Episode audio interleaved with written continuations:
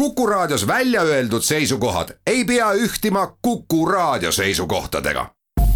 Te kuulate Kuku Raadiot.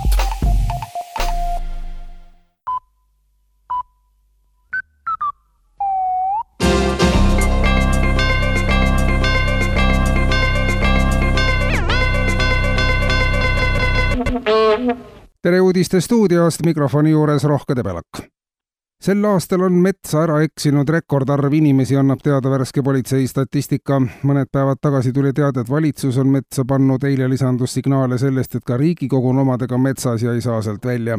tuhanded inimesed panevad iga päev puusse ja täna hommikuse seisuga võib öelda, et kogu Eesti elanikkond on metsa ära eksinud keegi ei tea, kui palju metsa on, kus mets on, kus metsa ei ole, mille järgi aru saada, et see on mets, mille järgi, et see ei ole mets mitte, kuidas metsast välja saada, kuidas metsa sisse saada, kui laastud lendavad, kas see tähendab raiumist või siiski hoopis istutamist, kes elab metsa sees, piip oli suus ja igavene kepp oli käes, kas see on ka salastatud, küsimusi on inimestel terve ookean, vastuseid on aga igale maitsele, kusagile see aga välja ei vii. keskkonnaministeeriumi kriisiistung, mis peeti täna hommikul kännu otsas, lõppes poole tunni eest ja põlve otsas tehtud arengukava kohaselt on ainukene võimalus metsast väljumiseks see täies ulatuses maha võtta justiitsministeeriumis on aga valmis saanud seaduseelnõu, mis põhjalikult reformib praegust kohtusüsteemi ja muudab selle tavakodanikule arusaadavamaks ja ka karistused raskete kuritegude eest õiglasemaks kuna viimastel aastatel on olnud palju kohtulahendeid, mis on laiemale avalikkusele oma leebete karistuste tõttu arusaamatud, samas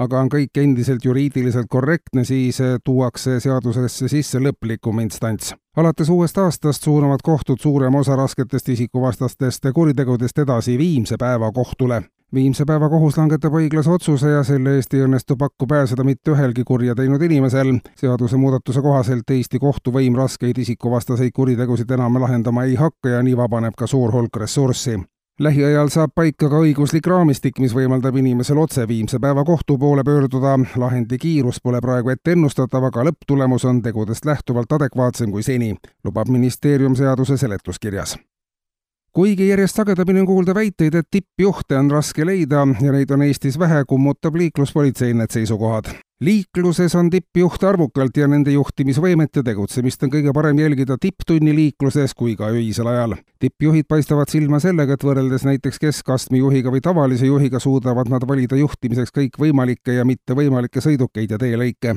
tippjuhtidel ei ole tegelikult tee olemasolu üldse vajalik. oma juhtimisstiiliga on nad võimelised blokeerima igasuguse juhtimise vähemalt kümnel tavajuhil, kellel pole enam võimalik juhtida ja seega nende tase ka paratamatult langeb. tippjuhid ei ole tihti üldse juhtimist õppinudki ja seetõttu puudub ka ülevaade, milliste õppekavade järgi õpetada tavajuhte, et nende oskused tippjuhtide omadele järele jõuaksid ja filmihuvilistele. plaanitava filmilinnaku ehitamine riiklikult tähtsa objektina on Rahandusministeeriumi sõnul reaalne, kui kogu ühiskond ka oma õla alla paneb. arvutused näitavad, et kui kõik täisealised inimesed joovad järgmise aasta jooksul kolmkümmend pudelit õlut ööpäevas ja teevad juurde kaks pakki sigarette, saabki linnak valmis kolme aastaga. kas pärast seda inimestes enam filmihuvi on, peab selgitama põhjalikum analüüs või praktika, märgitakse teate lõpetuseks.